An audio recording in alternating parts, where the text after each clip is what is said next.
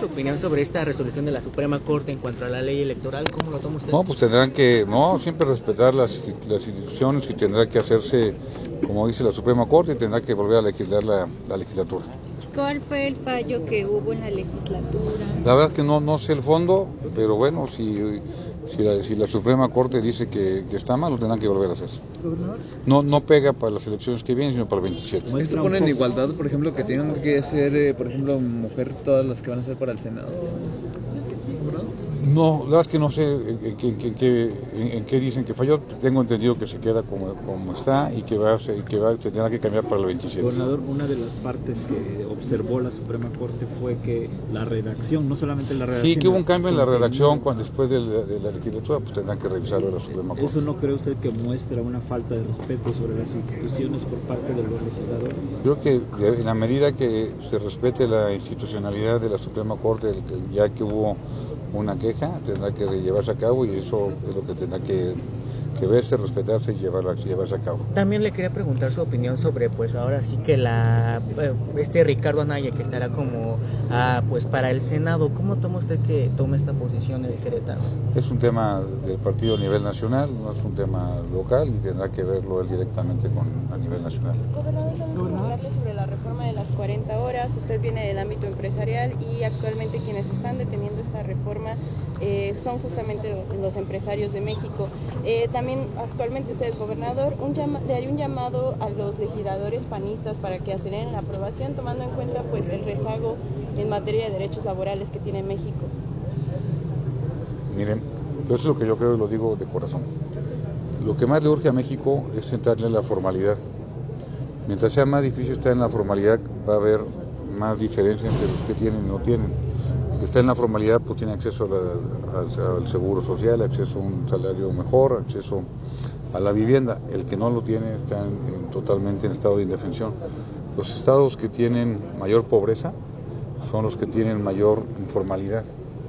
Por eso yo creo que habrá que ver antes de cualquier cosa cómo hacemos para que los que están en la formalidad entren a la formalidad para que les pueda ir mejor y pueda estar en mejores condiciones. Yo creo que ese debería ser el espíritu y el objetivo de la ley. Si por supuesto buscar más productividad, nos está buscando a nivel mundial, y que la gente pueda tener más tiempo libre. Tendrá que ser tarde que temprano, porque aparte se está tecnificando mucho el mundo y se está tecnificando mucho eh, la productividad, pero en esa parte yo creo que México lo que tiene que hacer, como los legisladores, mi recomendación sería hay que hacer todo lo posible para que haya más formalidad. México, más arriba del cincuenta y tantos por ciento de la población está en la informalidad y eso creo yo lastima mucho porque ganan menos que el salario mínimo, porque no tienen prestaciones, porque son explotados. Esa es la verdadera desde mi punto de vista, causa de la pobreza. Nada, Nada más a favor o en contra de esta reforma. Yo que estoy a favor de la productividad. ¿A favor o en contra de la reducción de la jornada laboral? A favor de la productividad. Gobernador, hace algunos días había comentado que se No, reuniría... si haces lo mismo en 40 horas, pues adelante. Si haces lo mismo en 50 horas, pues creo que está faltando la productividad. Este, yo creo que no puede ser una respuesta simplista, porque el problema es mucho más allá. Para una empresa de construcción no es lo mismo que para una empresa de tecnología. Es, es decir, tendría que, que, verse por partes, pero yo voy a favor de la productividad y de la, y de la formalidad. Había comentado que tendría una reunión con el comandante de la Guardia Nacional, sobre todo por los accidentes y los asaltos en la 57, aunque no sean en Querétaro. Eh, ¿Sí se realiza esta reunión? Sí, nos juntamos con ellos el lunes de esta semana.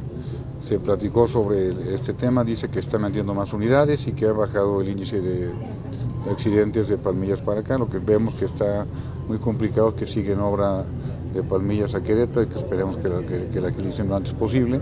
Y sí se le pidió que nos ayuden para eh, los temas que están sucediendo, aunque no sea en el Estado, pero que sí puede lastimar a aquellos que vienen a nuestro Estado. Y nada más sobre la familia Char, que se hará del Club Gallos Blancos, ha hablado con ellos, se reunirá con ellos, ¿qué pasa con Sí, yo me reuní con ellos hace un, un par de meses cuando yo sabía que tenían la intención, vinieron a verme y creo que es gente muy reconocida, con un gran prestigio y que en caso que ellos sean los nuevos dueños de este gran de este gran equipo, creo que también es una buena noticia para que seguirá como acomodando el, el estadio. Sí, con todo el apoyo. Gracias, Gracias, buen día. Eh, hay algunos municipios que habían donado terrenos para instalación de bases y la Guardia pues, no los ha ocupado y parece que pues ya se está complicando esta situación. Nada más saber su opinión, si le han comentado algo de esto. Sí, bueno, nosotros, por parte de nosotros, por ejemplo, en el aeropuerto les, les hicimos la obra de la, la, construcción, en San Juan de Río le dimos la construcción y no solamente el, el terreno y aquellos municipios que tengan la posibilidad, pues mi recomendación sería que les, les, hagan también la obra. Pero entiendo que la Guardia Nacional, no solamente en Querétaro, en todo el país, tiene problemas financieros para poder hacer la construcción. Es el tema que tengo por medios de comunicación. Un poco del evento, gobernador, tiende la mano usted a los sindicatos queretanos dentro del orden de la paz laboral aquí en el estado de Sí, Querétaro, bueno, Pedro y yo fuimos compañeros senadores, al igual que con el senador Napoleón Gómez Urrutia y lo estamos aquí acompañando. Tengo entendido que yo un poco retrasado, a lo mejor no me podré quedar porque tengo muchas ocupaciones el día de hoy, pero yo creo que es momento de apoyar a los trabajadores, en que en conjunto con las empresas podamos seguir llevando a Querétaro a donde nos ha llevado, que es hacer una, un indicador a nivel mundial en mano de obra. ¿Cómo avisar el próximo año, gobernador, en este tema económico con los trabajadores? Yo creo que la llegada del New Shoring nos ayuda mucho. Hay solamente hay dos formas de poder ganar más dinero. O somos más productivos o somos más o hay más inversión. Y en Querétaro tenemos las dos condicionantes. Gracias. Gracias. Gracias.